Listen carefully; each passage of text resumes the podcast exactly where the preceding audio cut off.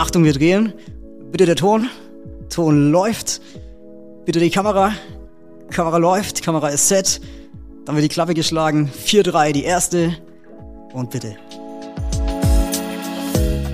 Hallo und herzlich willkommen zum heutigen Holzmann Business Talk. Mein Name ist Jan-Peter Kruse und heute haben wir eine etwas andere Folge als sonst. Heute geht es um einen ehemaligen Auszubildenden und ehemaligen Mitarbeiter von Holzmann Medien. Es geht um Florian Farb, der heute mit nur 23 Jahren federführender Aufnahmeleiter eines der größten und aufwendigsten deutschen Filmsets, dem Tatort des SWR-Fernsehens ist.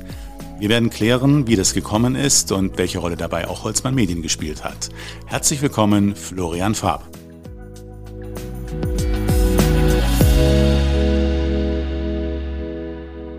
Hallo, Herr Farb. Ja, hallo Herr Kruse. Vielen Dank für die Einladung. Vielen Dank, dass ich hier sein darf an meiner alten Wirkungsstätte. Ich freue mich. Sie kommen gerade von einem Tatortdreh? Richtig, richtig. Wir sind gerade mittendrin. Ich bin gerade beim Schwarzwald-Tatort. Wir hatten jetzt letzten Freitag erst äh, so ziemlich die Hälfte unserer Drehzeit geschafft. Heute Abend geht's wieder direkt zurück nach Baden-Baden ins Auto, ins Apartment, morgen dann ins Hotel und Jetzt haben wir noch die zweite Drehhälfte vor uns und ich glaube, es wird gut und es wird mit Sicherheit auch weiterhin spannend. Sie sind dort Aufnahmeleiter. Was ist da genau die Aufgabe? Was macht man als Aufnahmeleiter? Ja, genau. Ich bin dort Set-Aufnahmeleiter und als Set-Aufnahmeleiter ist man der Ansprechpartner, aber auch der Organisator der Produktion vor Ort. Also man ist derjenige, der das verantwortet, was über 300 Menschen an 26 Drehtagen dort bei diesem Filmdreh veranstalten. Und das ist schon, ja, ein wahnsinnig komplexes Aufgabengebiet, was man da hat. Es ist wahnsinnig divers. So ein Filmset ist wahnsinnig divers. Ja, und äh, da bastelt man so vor sich hin und kommuniziert ganz fleißig. Sie waren ja nicht immer Aufnahmeleiter. Sie waren ja vorher auch mal, ja, ganz am Anfang mal Auszubildender bei Holzmann Medien. Da sprechen wir gleich äh, noch drüber. Holzmann Medien wiederum ist Sponsor beim Snowdance Independent Film Festival. Da waren Sie ja auch mal mit dabei. Was ist denn genau das Snowdance Independent Film Festival. Ja, Sie sagen es so schön. Also Holzmann Medien war quasi das Sprungbrett für das, wo ich heute bin und auch das Nordens Independent Film Festival. Es ist ein ganz tolles Filmfestival, eher auf die Independent-Richtung ausgelegt, also auf Filme, die nicht allzu viel Budget haben, auf Filmemacher, die aber trotzdem wahnsinnig viel Energie und Herzblut dort reinstecken und da kommen tolle Ergebnisse bei rum. Und ja, in Landsberg am Lech bei diesem Nordens Independent Film Festival haben wir ganz tolles, auch internationales Publikum wirklich da, auch sehr erfolgreiche Regisseure Regisseure und Schauspielerinnen, Schauspieler aus Deutschland, von Heiner Lauterbach bis Till Schweiger war da wirklich schon viel vertreten. Also eine ganz, ganz spannende Sache. Und da waren Sie während Ihrer Zeit, als Sie bei Holzmann Medien waren, da waren Sie Auszubildender und danach hatten Sie ja noch eine andere Aufgabe? genau, genau. Also als Auszubildender, da war Holzmann Medien schon Sponsor und da durften wir immer wieder auf dieses Filmfestival hin und ich habe mir schon gedacht, ah, da möchte ich auch mal mitarbeiten. Und ein Jahr später hat sich das ganz gut ergeben. Tom Bohn, der Tatortregisseur, auch der dieses Festival veranstaltet hat, neue Mitarbeiter gesucht und dann habe ich mich auch angeboten und habe gesagt, ja, das hat mir gefallen, ich fand das toll und dann habe ich dort eine Art Hospitanz gemacht über Holzmann Medien, also der Kontakt kam über Holzmann Medien und auch ein wahnsinnig diverses Feld mit wahnsinnig spannenden Leuten natürlich, mit Filmleuten, mit Leuten, die da sehr, sehr viel, ich habe es vorhin schon gesagt, Herzblut reinstecken. Mhm. Was haben die Auszubildenden dort gemacht?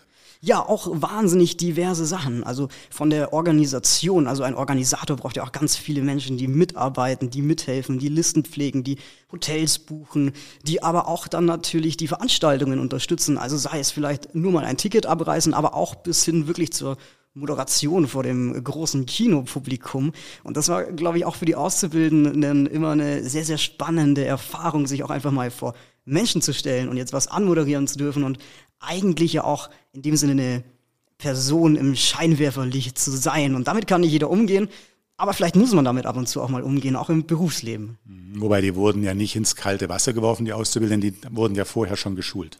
Auf jeden Fall, auf jeden Fall. Und auch das ist ein Benefit, das auch durch Holzmann Medien natürlich zustande kam. Eine Schauspieltrainerin, Beate Mees, hat vorhin noch Schauspieltraining, Moderationstraining gegeben, hat einfach den unseren Azubis gezeigt, wie sie dann auf der Bühne stehen, wie sie selbstbewusst da stehen, wie sie kommunizieren können, wie sie vielleicht auch das Lampenfieber einfach wegklicken können und dann funktionieren und dass es dann auch Spaß machen kann. Also vielen, ja, bei vielen überwiegt die Aufregung, aber wenn man die, glaube ich, einmal überspringt, hat man auch wahnsinnig viel Spaß auf der Bühne oder kann man zumindest haben. Und wie war das dann bei Ihnen? Sie waren ja, wie gesagt, Assistent von Tom Bohn. Wie lange ging das dann? Also Sie haben ja in der Zeit ruhte Ihre eigentliche Aufgabe hier im Sales-Bereich. Was, was, was, was war dann, äh, wie lange ging das? Jetzt muss ich ganz kurz nachdenken. Ich glaube, es waren vier Wochen. Ich bin Anfang Januar mit ins Boot gestiegen und die letzte Januar- und erste Februarwoche ist immer dieses Filmfestival. Also fünf Wochen war ich gut unterwegs. Das war eine tolle Sache, die mir da ermöglicht wurde. Das ist natürlich auch nicht so ganz einfach, wenn man einen für fünf Wochen aus einem Unternehmen einfach rausnimmt und in ein anderes Unternehmen steckt. Aber ich glaube, die Erfahrung, die man machen durfte und das, was natürlich dann auch als Benefit für das Unternehmen selber rumkommt, das ist natürlich enorm. Man muss es nur tun. Man muss es, glaube ich, manchmal nur tun. Was haben Sie da nochmal genau gemacht? Vielleicht haben Sie zwei, drei Beispiele von den Aufgaben, die Sie da hatten. Ja, ich durfte direkt in der Hospitanz. Ich bin auch dorthin und habe mir gedacht, na ja, ich mache jetzt so kleine Aufgaben, aber wir haben uns gut verstanden. Ich habe meine Aufgaben gut gemacht und auf einmal hat er gesagt, pass auf, wir haben hier diese Veranstaltungslocation und die bekommst du komplett. Also ich habe in meiner Ausbildung oder Hospitanz dann dort bei diesem Filmfestival komplett einen Veranstaltungsort geschmissen. Wir hatten jeden Tag Veranstaltungen dort, wir hatten Technik dort, wir hatten Zuschauer dort. Ich durfte dort moderieren, ich durfte dann auch dort schon relativ schnell, ich glaube, das war aber erst im zweiten Jahr, Filmworkshops machen und da wurde mir viel anvertraut und ich glaube, ich habe das auch angenommen und sehr, sehr viel dabei gelernt. Bei Holzmann Medien waren Sie parallel ähm, auf dem, sagen wir mal, Marketingweg, auf dem Salesweg. Also Sie haben einmal die Ausbildung gemacht als Medienkaufmann äh, Print Digital und dann ging es ja weiter. Genau, genau. Also Marketing, das heißt, ich durfte direkt in eine Media Sales Abteilung, das war für uns Auszubildende so die Krönung, dort direkt hin zu dürfen, einfach weil das Aufgabenfeld wahnsinnig spannend ist. Ich durfte aber auch mich hier weiterentwickeln, also abseits von diesen Projekten dann auch, ich sage mal, bildungstechnisch. Ich habe dann dual studiert bei Holzmann Medien, beziehungsweise berufsbegleitend.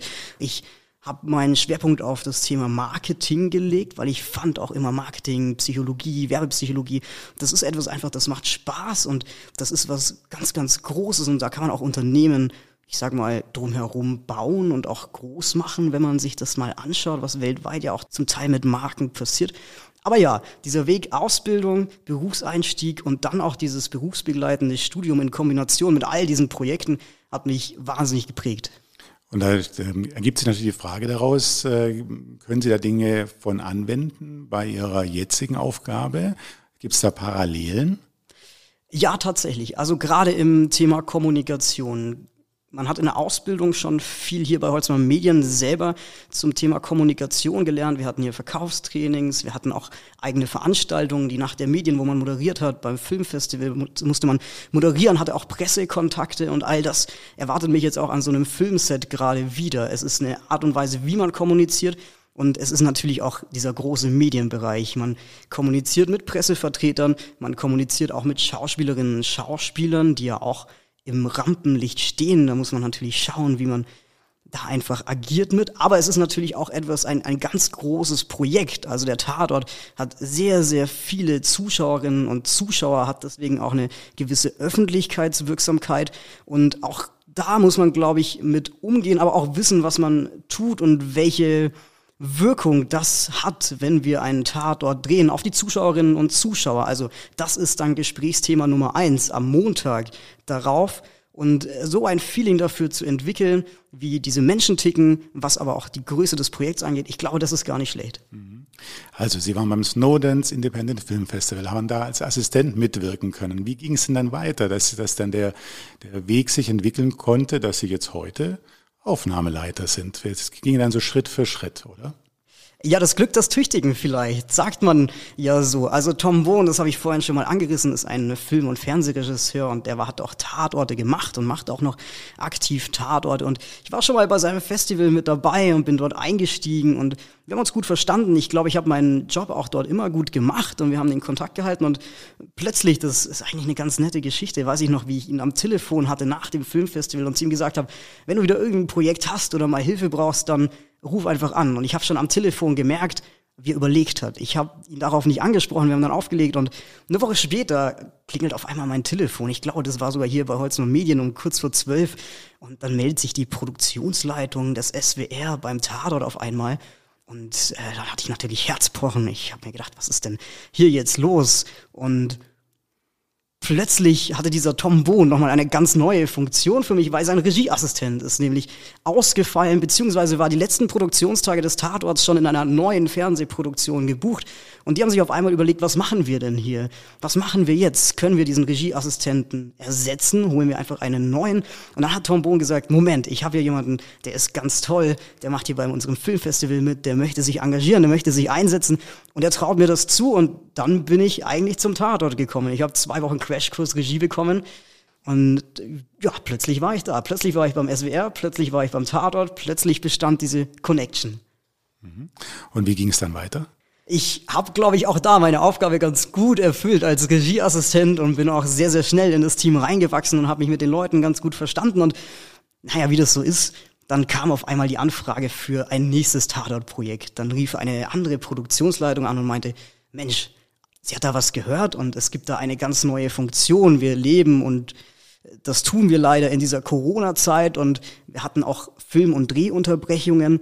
Aber dann dieses neue Tatort-Projekt konnte natürlich nur weiterlaufen, wenn wir auch unter Corona-konformen Bedingungen drehen. Und da gab es eine ganz neue Stelle. Es gab eine ganz neue Stelle, die vorher noch nie jemand belegt und besetzt hatte. Also es gab niemanden, der das nachweislich besser machen konnte.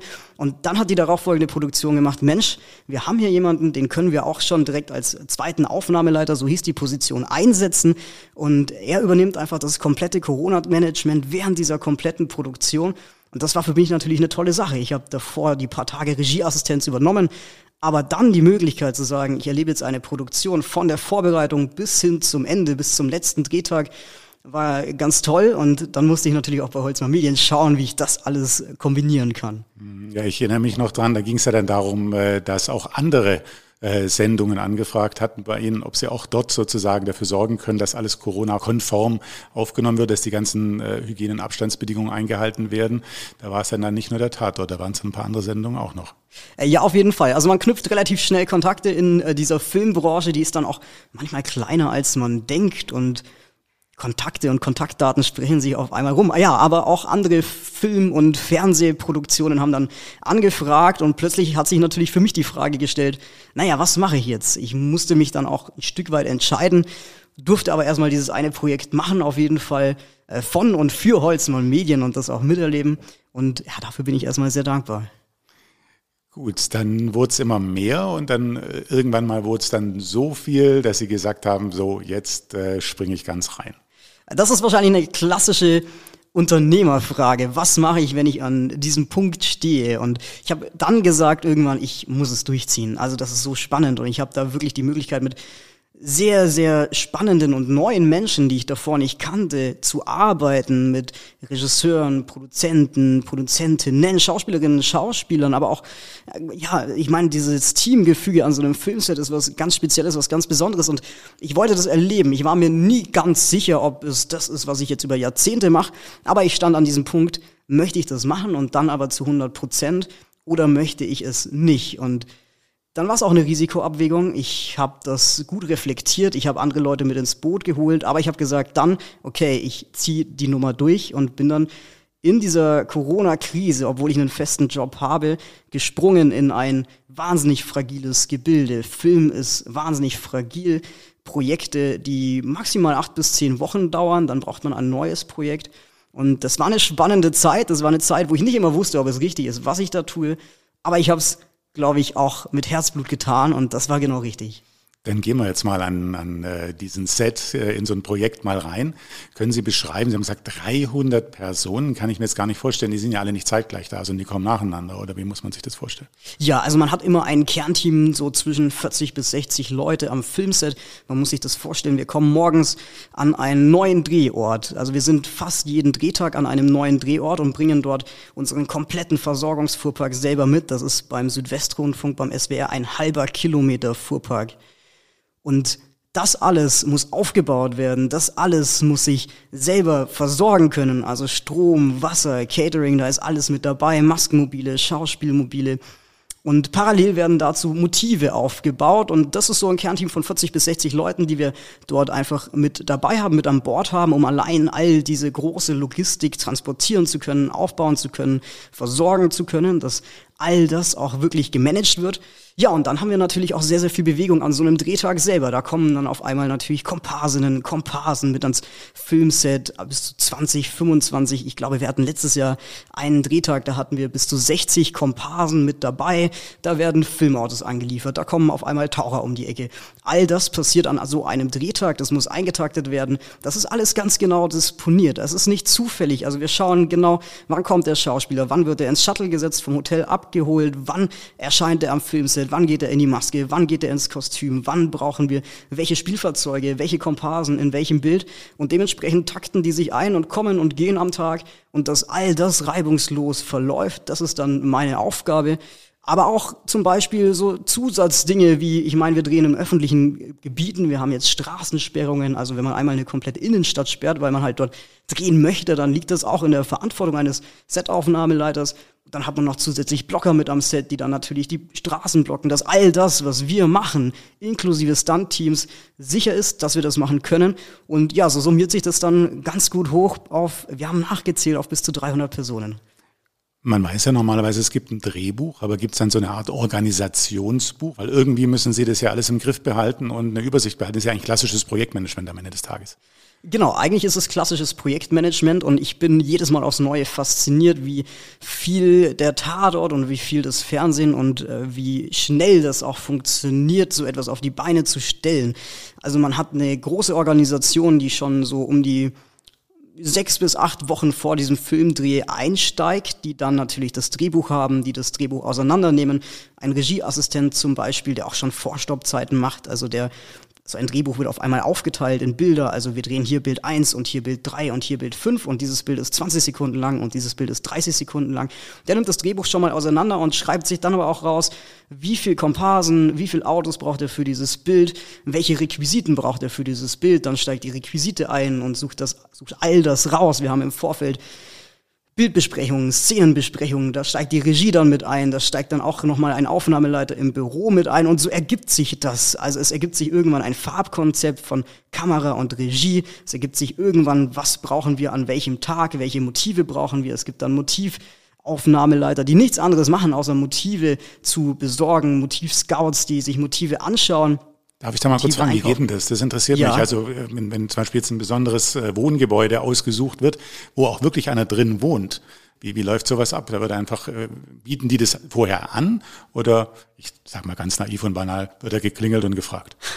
ja, es gibt Motivscouts und die fühlen dann auch schon mal vor. Die fühlen vor, ist jetzt zum Beispiel diese Familie, die dort wohnt, überhaupt bereit, dass da jetzt ein ganzes Filmteam kommt oder dieses Unternehmen, kann dieses Unternehmen einfach mal sagen, da ist jetzt ein bis sieben Tage ein Filmset drinnen und wir arbeiten hier nicht. Ja, und dann ist es natürlich schon auch so, dass wir auch eine Gegenleistung dafür erbringen. Also so eine Familie wird dann zum Beispiel auch einfach mal ausquartiert für ein bis zwei Wochen. Also wir haben auch in diesem Motiv dann viele Vorarbeiten. Da kommen wir nicht nur an diesem Drehtag, sondern bauen zum Teil auch Wände ein und fangen an zu streichen und bauen dann auch einen Kamin rein. Und das muss dann natürlich auch wieder abgebaut werden. Und genau, dann gibt's einen Scout klassisch und einen Motivaufnahmeleiter, der dann irgendwann sagt, okay, das ist dieses Motiv, das ist dieses Gebäude, das wollen wir haben und zwar zu diesem Preis, das können wir bieten. Und dann versucht man da ja, ein Geschäft zu finden und wenn das nicht funktioniert, dann funktioniert das nicht.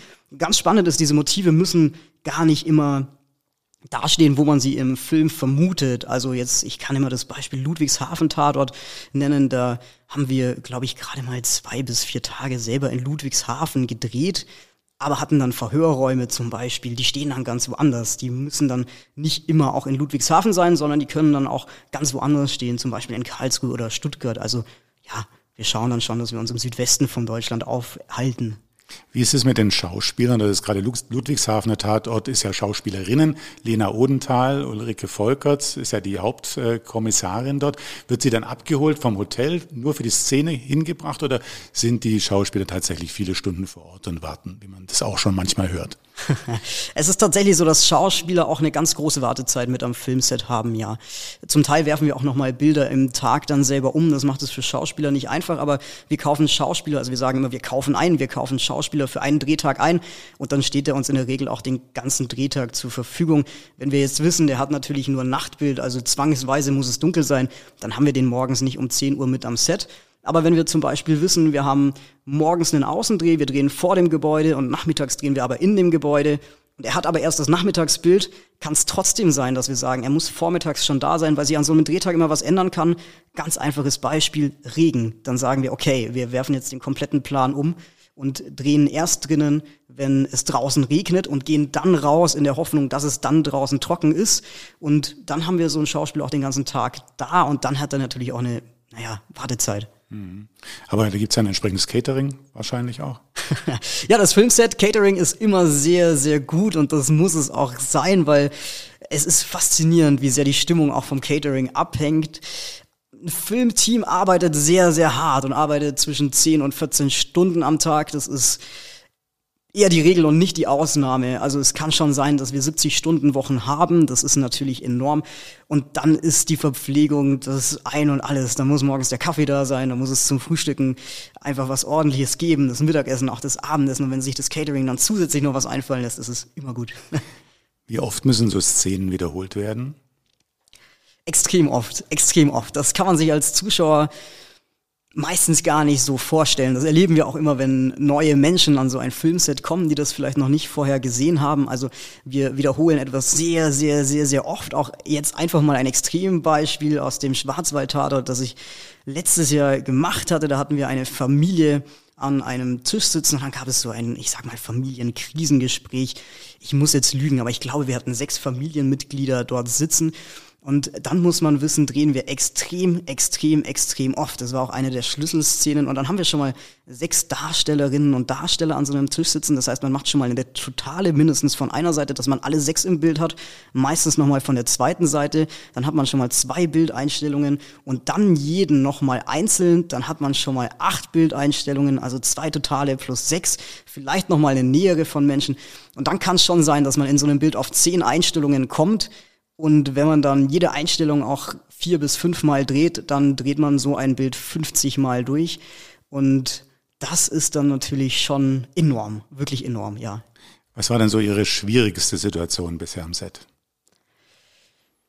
Boah, das war, ist noch gar nicht so lange her, muss ich tatsächlich sagen. Ähm, wir hatten jetzt einen Feldwegdreh. Ich muss immer aufpassen, dass ich nicht zu viel verrate, aber wir haben an einem eigentlich sehr, sehr komplizierten Motiv gedreht, nämlich mitten im Freien und mitten in der Landschaft. Und wir brauchen ja, wenn wir mit so einem ganzen Fuhrpark kommen, ganz viel Strom und Wasser und das findet man auf so einem Feldweg nicht einfach so. Das heißt, wir hatten enorm lange Strecken bis zum nächsten Bauernhof, wo wir all unseren Fuhrpark und unser Versorgungsmanagement abgestellt haben. Und dann ist natürlich auch auf so einem Feldweg die Gegebenheit nicht so ganz einfach. Also LKWs, wenn es geregnet hat, da auf dem Boden zu platzieren, ist nicht so gut. Also wie kommen die da rein? Wo muss die Technik stehen? Wir brauchen eigenen Strom. Wir müssen all das ausleuchten, damit die Leute ein Arbeitslicht haben. Jetzt haben wir auch noch Spielautos. Die Spielautos müssen relativ schnell greifbar sein. Das heißt, die müssen auch irgendwo platziert werden, dass wir sie schnell ans Set bekommen. Schauspielerinnen, Schauspieler können wir nicht einfach so den ganzen Tag an einem Feldweg stehen lassen, sondern auch die müssen wir auf einmal hinschatteln. Wir hatten uns dann aber den einen Weg komplett versperrt, weil wir die ganze Technik dort abgestellt haben. Das heißt, da ist kein Auto mehr durchgekommen. Und dann die Pendelstrecke ganz weit außen rum, damit wir auch unser Filmset schnell bedienen können und konnten, das war schon eine Herausforderung. Wir haben dann auch ganz lustig abends gedreht und haben gedacht, wir sind jetzt wirklich hier im Freien. Das heißt, klar, wir haben schwierige Umstände, aber all das kriegen wir irgendwo hin. Und plötzlich, das ist natürlich für den Ton immer ganz schlimm, geht eine große Musikanlage los, irgendwie zwei Kilometer weiter. Und da war dann wirklich, wirklich viel, viel Trubel, weil wir als Filmteam natürlich einen intensiven Dreh haben, aber mit Musik ist es kaum machbar. Und dann hat sich da eine lustige Gruppe eingemietet, nur für diesen einen Tag, die gesagt haben, wir gehen jetzt mal einen Tag ganz weit weg von der Zivilisation und können hier wirklich mal feiern. Naja, und dann kam ein Filmteam um die Ecke. Aber all das zu stoppen, all das zu organisieren und diese kleinen Feuer, die man hat, dann zu löschen, das ist schon eine Herausforderung. Also das war jetzt einer der herausforderndsten Drehtage, die wir und die ich tatsächlich hatte jetzt. Ja, auch wenn es am Ende in Anführungszeichen nur ein Feldweg war. Mhm, aber was sind denn so die, die ich nenne es mal Hauptstressfaktoren, die man da so hat, wo man sagt, wow, hoffentlich läuft es gut, hoffentlich klappt es gut. Was ist das so? Faktoren, die man nicht selber in der Hand hat. Faktoren, die man nicht selber in der Hand hat. Wir hatten jetzt auch mal eine Hauptverkehrsstraße gesperrt, voll gesperrt. Und da kann man nicht einfach alles wegblocken. Aber wir drehen dann auf der Straße, wir stehen auf der Straße und wir sind auch darauf angewiesen, dass das halbwegs sicher ist. Gerade wenn dann unsere Spielautos, unsere Schauspielerinnen und Schauspieler durchfahren. Wenn man dann vielleicht auch noch ein Stunt-Team mit dabei hat oder wenn vielleicht auch SFX, also Special Effects mit dabei sind, Feuer, Explosionen. Aber all das, da ist etwas mit dabei, was man nicht in der eigenen Hand hat. Immer dieser, dieser kleine Faktor. Kommt nicht doch irgendwo ein Auto raus, kommt nicht doch irgendwo ein Mensch raus? Verletzt man jemanden? Was passiert, wenn hier unser Feuerspektakel schief geht, wenn der Wind in der falschen Richtung steht, wenn irgendein Faktor mit dabei ist, den wir einfach nicht in der Hand haben? Das sind Herausforderungen und das sind auch Stressfaktoren, wo man sich dann doch öfters mal denkt, oh, gerade wenn man in der Verantwortung steht mit dann 23 Jahren, hoffentlich geht das gut. Bisher ist alles gut gegangen. Aber ja, das sind Stressfaktoren. Gab es auch ein besonders schönes Erlebnis oder ein außergewöhnliches? Ja, das sind tatsächlich dann sehr, sehr emotionale Bilder und die kann man vorher gar nicht bestimmen. Also man liest das Drehbuch und man hat dann eine Ahnung, welche Bilder sehr, sehr schön werden können, dann in der Inszenierung, also wenn wir das dann wirklich drehen. Aber ganz oft sind es dann Bilder, die man nicht auf dem Schirm hatte, die dann aber durch bewegende Musik oder durch bewegendes Schauspiel einen sehr, sehr glücklich machen und wo man dann da sitzt und sich denkt, ah, das ist wirklich schön, was wir hier gerade machen und das ist ein sehr, sehr schönes Bild und wir glauben auch, das kommt bei den Zuschauerinnen und Zuschauern an. Das sind eigentlich die schönen Momente und dann hat man natürlich auch im Filmteam selber schöne Momente, wenn man weiß, man steht mit den Leuten auf, man geht mit den Leuten zum Mittagessen, man geht mit den Leuten auch dann wieder eigentlich zurück ins Hotel. Da lebt man dann in so einer Bubble. Aber all diese schönen Momente, ja, die gibt's und ich glaube, die muss es geben, weil sonst würde man freiwillig vermutlich nicht 60, 70 Stunden die Woche on Tour sein. Mhm. Wie ist es mit der Geheimhaltung? Ich meine, es sollte ja vorher nicht rauskommen, wer der Mörder ist oder was da so genau wie die Geschichte ausgeht. Wie wird es gewährleistet? Ja, Fotos natürlich streng vom, verboten am Filmset. Es gibt Ausnahmen, man kann es natürlich abklären lassen und auch so Szenerien, da weiß man, okay, da verrät man jetzt natürlich nichts, dann ist so ein Foto schon mal möglich. Aber ansonsten natürlich die Pressekontakte laufen nur über die Pressestelle, da wird dann schon auch geschaut, dass man jetzt nichts verrät. Da gibt es dann auch ja, rausgegebene Pressetexte. Also natürlich wollen die Medien wissen, was drehen wir denn da? Und natürlich, wenn wir jetzt eher in kleineren Lokalitäten drehen, in Dörfern drehen, dann wollen die natürlich auch alle wissen, was passiert denn da. Dann haben wir auch Pressevertreter mit am Filmset. Also wir sind da schon sehr, sehr transparent und lassen die Leute natürlich auch schreiben. Aber meistens kann man von so einem Drehtag sowieso nicht erahnen, wie der Film ausgehen wird. Also wir dürfen dann auch frei schreiben lassen. Aber Fotos sind immer schlecht, da muss man immer schauen, was wird fotografiert und was wird nicht fotografiert. Und ansonsten gibt es natürlich dann Pressetextredakteure, die die Geschichte so als Trailer schon mal rausgeben, ohne etwas zu verraten.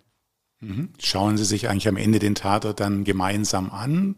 Also der geht erstmal in den Schnitt, denke ich, wenn er im Kasten ist, sozusagen, oder? Geht in den Schnitt, das dauert eine Weile und schauen sich den dann alle gemeinsam an oder gucken Sie sich dann alle gemeinsam nochmal an, wenn er tatsächlich ausgestrahlt wird? Ja, genau. Also Nachdreh hat man meistens noch mal so ein halbes Jahr Nachlauf, bis der Tatort dann tatsächlich erscheint. Das hängt von vielen Faktoren ab.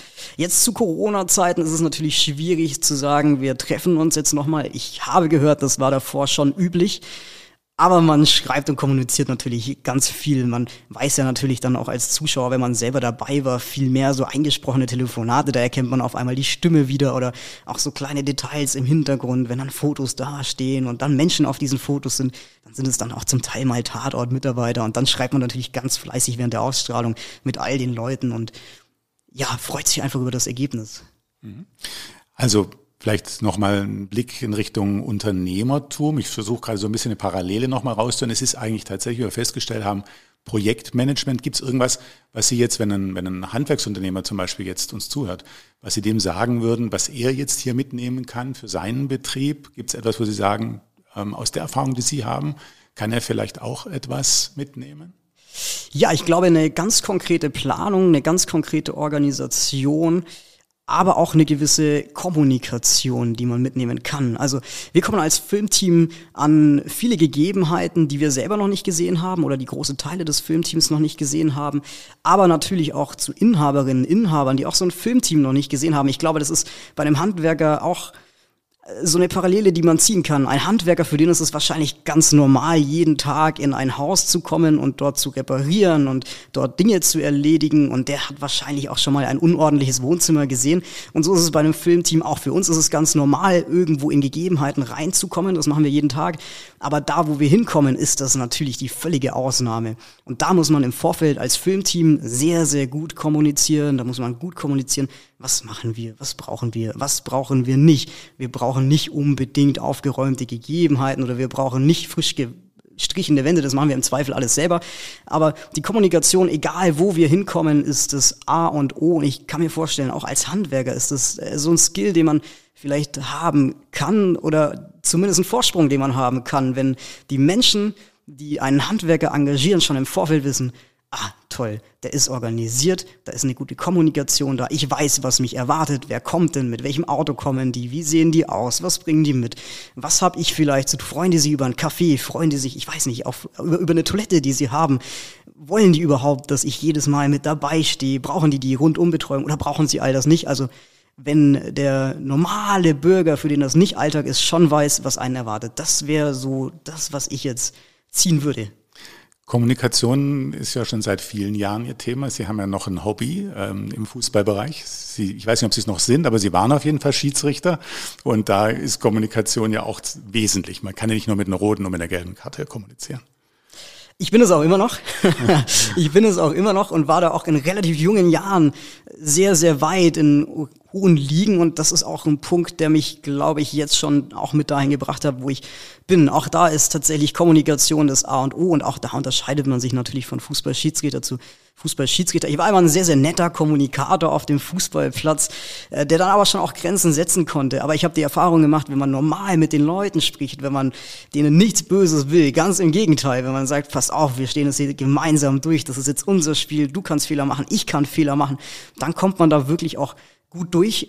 Und Schiedsrichterei ist, das sage ich auch am Filmset immer, gar nicht so weit weg, also vom, vom Film, zumindest von der Handhabung her. So ein Fußballteam ist fast identisch zu so einem Filmset-Team. Da hat man auch alle Charaktere rumspringen, also den Künstler, die Künstlerin auch auf dem Fußballplatz, ja, der vielleicht ein bisschen introvertiert ist, einfach wahnsinnig viel drauf hat, der die Bälle spielt aber der dann auch mal was auf die Füße bekommt. Aber sie und sie auch nicht selber wehren kann, die haben wir auch am Filmset. Also wir haben so diese Künstlerinnen, Künstler, die man auch so ein bisschen vielleicht mal beschützen muss, die auch eine ganz andere Kommunikation haben, als dann vielleicht der grobe Abwehrspieler, dessen Aufgabe es primär ist, diesen Künstler jetzt beim Fußballplatz eher zu stellen. Und auch da haben wir die Leute am Filmset, die dann hart arbeiten, körperlich hart arbeiten, vielleicht jetzt nicht intellektuell oder mit Worten, wie es Schauspielerinnen und Schauspieler tun, die dann auch mal ihre Bubble brauchen. Und da muss man immer eine Wellenlänge finden und auch Kommunikator sein. Also man muss zwischen den verschiedenen Ebenen, zwischen einem Künstler und vielleicht auch eher zwischen diesem groberen Part kommunizieren und verständigen können, dass die sich auch gegenseitig verstehen. Aber beim Fußball kann es natürlich hoch emotional werden. Ich sage nur Aufstiegsspiel 1-1, 89. Minute, Sie entscheiden elf Meter. Die eine Mannschaft sagt, der ist korrekt, die anderen sagen, der ist nicht korrekt. Was machen Sie da? ja, also sowas passiert natürlich, äh, manchmal auch äh, durch eine eigene Fehlentscheidung verursacht. Das ist nicht immer der Fall, aber ja, man hat hoch emotionale Momente. Am wichtigsten ist immer, und das ist auch an einem Filmset so, das ist die Erfahrung, die, die ich gemacht habe, je stressiger dieser Moment wird, auch für alle anderen wird, desto ruhiger muss man eigentlich werden. Man strahlt dadurch dann vielleicht auch eine gewisse Kompetenz aus. Also ganz grob als Fußballschiedsrichter auf dem Platz gesagt, wenn die totale Aufregung herrscht, dann darf man da nicht mitmachen. Dann muss man eigentlich derjenige sein, der ruhig steht, der sagt, Leute, wir kommen jetzt mal alle runter, atmet tief durch. Ich habe die Situation jetzt im Griff, ich weiß, wie wir weitermachen, aber wir atmen durch und dann schauen wir, wo es lang geht. Das funktioniert auch nicht immer und da gibt es auch kein Patentrezept und auch wir sind schon mal vom Platz gegangen, äh, nicht so freundlich und mit Ordnern und auch mit Polizei. Das passiert und das ist auch so. Aber in der Regel, wenn man wirklich Ruhe ausstrahlt, dann schafft man es auch beide Seiten meist wieder zu beruhigen. Und am Ende hilft es auch, wenn man vielleicht auch selber tatsächlich den Fehler gemacht hat, einfach zu sagen, Jungs, sorry, tut mir leid, ihr spielt eure Fehlpässe, ihr wisst es ganz genau, auch ihr habt das Tor schon mal nicht getroffen das war jetzt nicht mein Pfiff, das war jetzt nicht meine Glanzleistung. Und wenn man das tut, dann gibt es schon auch Verständnis von Spielerseite. Mhm. Und das machen Sie immer noch? Also Sie, Sie sind, machen immer noch Spiele? Ja, nicht mehr so viele, nicht mehr so viele. Das waren damals natürlich so um die 60, 70 im Jahr. Ich glaube, dieses Jahr bin ich froh, wenn ich äh, auf, auf 10 bis 15 Spiele komme. Aber auch die Leute, die man da kennengelernt hat, es ist natürlich ein Hobby, das mache ich jetzt seit zehn Jahren, das macht einfach Spaß, die Leute sind schön, die Leute sind cool und äh, ganz hängen lassen möchte ich es nicht, weil auch die Schiedsrichterei einfach ein großer Part in meinem Leben war und mich sehr geprägt hat, wirklich sehr geprägt hat. Man hört ja auch raus, dass es alles ineinander reingreift und alles gut äh, zueinander passt. Außerdem bleibt man auch noch fit dabei, ist auch nicht schlecht. Tatsächlich. was, was würden Sie denn heute einer Schülerin oder einem Schüler äh, raten, wenn er in der Berufsorientierung ist? Was soll der machen? Mit Ihrer Erfahrung? Also ich glaube auf jeden Fall mal herausfinden, was man möchte und was man kann und wirklich reflektieren lassen vielleicht auch, was man kann. Das war so meine Erfahrung mit anderen Menschen sprechen, was man für Stärken und für Schwächen hat. Es gibt ja dieses Casting-Show-Phänomen, dass Menschen auf die Bühne gehen mit einer Überzeugung, dass sie etwas können und dann ganz schmerzhaft allerdings vor großem Publikum feststellen, sie können das gar nicht so gut. Es macht ihnen Spaß und deswegen ist es auch toll und deswegen sollen sie es auch weitermachen. Aber vielleicht ist es nicht das Richtige. Also ich glaube, das erste ist schon mal reflektieren und vielleicht auch reflektieren lassen, mit Menschen sprechen. Das hat mir immer sehr geholfen. Und dann Praktika machen, wirklich Praktika machen und sich unterhalten, auch mit anderen Personen und Menschen. Das hatte ich auch bei der Schiedsrichterei ganz oft erlebt. Das war eine gute Mischung. Da ist man als Kind oder Jugendlicher mit 13, 14 Jahren, bin ich bei allen möglichen Menschen in verschiedenen Stadien mitgefahren, also die in verschiedenen Lebensstadien waren. Vom Top-Banker bis zum Anwalt, aber auch bis zum Handwerker, Schreiner, der wirklich tolle Arbeiten leistet. Und dann konnte man natürlich mit den Menschen sprechen, Anknüpfungspunkte erreichen und durch Praktika, ich habe selber natürlich auch Praktika gemacht, wusste ich, okay, da möchte ich hin und das ist zumindest die Richtung. Und dann muss man natürlich schauen, wie komme ich denn auch zu diesem Beruf hin? Vielleicht auch so ein bisschen strategisch schon mal ein Praktikum vielleicht in der Unternehmensrichtung oder in dem Unternehmen machen, wo ich mir das vorstellen kann. Und naja, dann kommt natürlich auch irgendwann so das Ausbildungsgespräch oder so das erste Vorstellungsgespräch. Ich glaube, da ist nicht schlecht, wenn man das schon mal in der Schule geübt hat oder auch schon mal mit Eltern geübt hat oder einfach mal in der Nachbarschaft rumfragt. Naja, wer ist denn hier in der Führungsposition? Wer führt denn hier Vorstellungsgespräche? Was kann ich denn da erwarten? Und dann spielt man es einfach mal durch. Dann nimmt man sich auch ein bisschen Angst. Am Ende ist es ja meistens viel, viel weniger schlimm, als man sich das erwartet. Also ich glaube, das sind so die Tipps. Reflektieren, reflektieren. Das heißt, ähm, dass äh, der Weg beim Gehen kommt? Ganz oft, ganz oft. Also ich bin tatsächlich ein Fan vom einfach mal losgehen und schauen, was so passiert. Das ist nicht immer gut. Ähm, ich sprinte meistens eher los und dann kommen schon auch die Herausforderungen und die Lösungen, die man lösen muss. Aber ich bin zum Beispiel kein Fan davon, viel zu lange nachzudenken, sondern einfach machen machen, machen, machen und auch mal stolpern und wieder aufstehen. Aber wenn man freundlich ist und wenn man auch bei Menschen nachfragt, ich hatte, das ist vielleicht eine Geschichte, wo ich anknüpfen kann, ein ganz, ganz tolles Erlebnis mit, weiß nicht, wie alt ich war, 17 oder 18, da war ich hier in der Ausbildung bei Holzmann Medien. Und damals hat Dunja Hayali beim ZDF die goldene Kamera gewonnen für den besten Journalismus in Deutschland. Und das war eine Journalistin, die hatte ich schon mit 17, 18 Jahren beim Morgenmagazin gesehen und die fand ich immer wahnsinnig faszinierend. Und ich habe mir solche großen Fernsehveranstaltungen natürlich auch angeschaut, weil ich immer fasziniert war davon. Und dann stand die da auf der Bühne, hat eine flammende Rede gehalten, diese goldene Kamera in die Höhe gestreckt und ich habe mir gedacht, wow, ich möchte diese Person treffen, ich möchte sehen, wie tickt die, ich möchte sehen, wie ist die da hingekommen. Und ganz oft hilft es, wenn man einfach dreist ist. Also im positiven Sinne dreist ist. Ich habe diese Frau einfach angeschrieben. Ich habe geschrieben, wie toll ich das finde, dass ich sie mitverfolge. Und dann kam zwar ein paar Wochen später eine Antwort, die konnte ich erst gar nicht so wirklich zuordnen. Da stand einfach drinnen, hallo lieber Florian, wenn es dir gefällt und vielen Dank für deine Nachricht, dann komm doch einfach mal vorbei. LG, liebe Grüße, DH, Dunja Hayali. Und bis ich das mal verstanden habe, diese Mail auch mit dem DH, mit dem Kürzel, ich habe die Leute einfach angeschrieben und habe gedacht, naja, das ist das, was ich möchte. Und ich frage doch einfach mal nach, ob ich das nicht sehen kann. Bei Antenne Bayern war ich kurze Zeit später beim Florian Weiß und auch da habe ich einfach gesagt, mich interessiert das, ich würde das gerne sehen.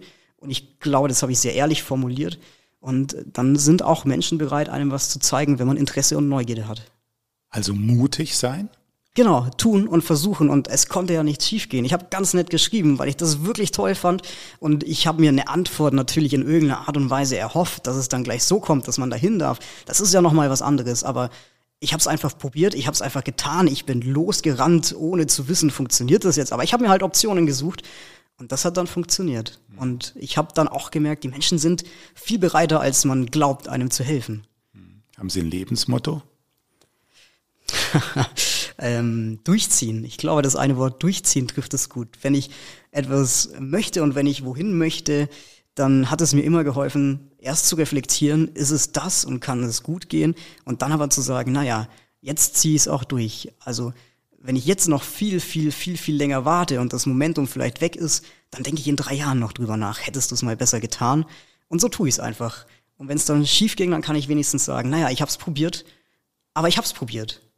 Jetzt sind Sie erst 23, durchziehen. Was kommt da als nächstes? Also ja, die Frage hört man relativ oft auch an so einem Filmset. Und da muss ich tatsächlich sagen, ich weiß es jetzt nicht. Ähm, ich muss erstmal dort ankommen und vielleicht auch selber die Zeit nochmal finden, das für mich zu, zu reflektieren. Also ich bin jetzt viel unterwegs, viel im Auto, viel auf der Arbeit. Danach zu denken auch drüber, wo man jetzt gerade steht, da fehlt aktuell noch so die Zeit. Und jetzt bin ich auch noch relativ unerfahren als Set-Aufnahmeleiter. Ich glaube, ich mache es sehr gut.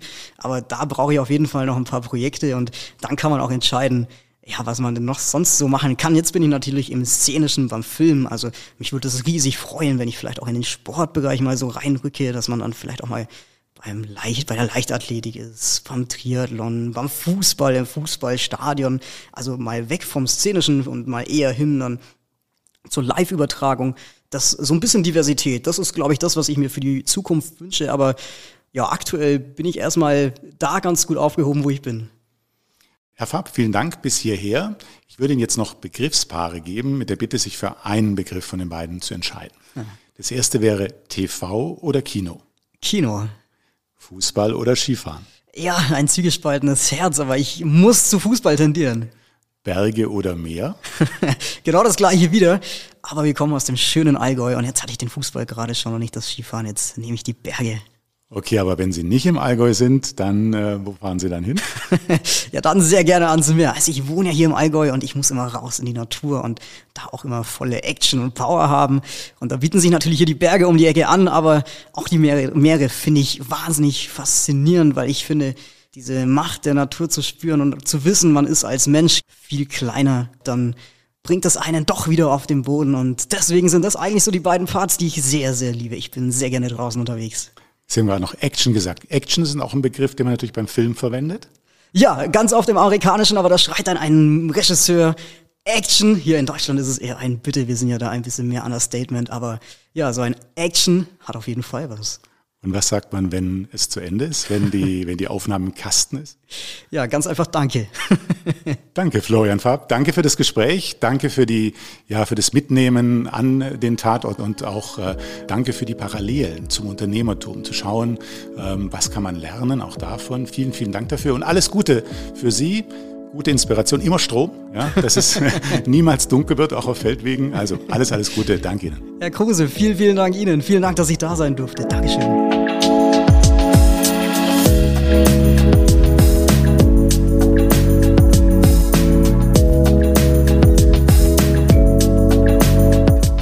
Das war Florian Farb, ehemaliger Auszubildender und Mitarbeiter bei Holzmann Medien und heute mit nur 23 Jahren federführender Aufnahmeleiter eines der größten und aufwendigsten deutschen Filmsets, dem Tatort des SWR-Fernsehens. Danke fürs Zuhören, bis zum nächsten Mal. Tschüss.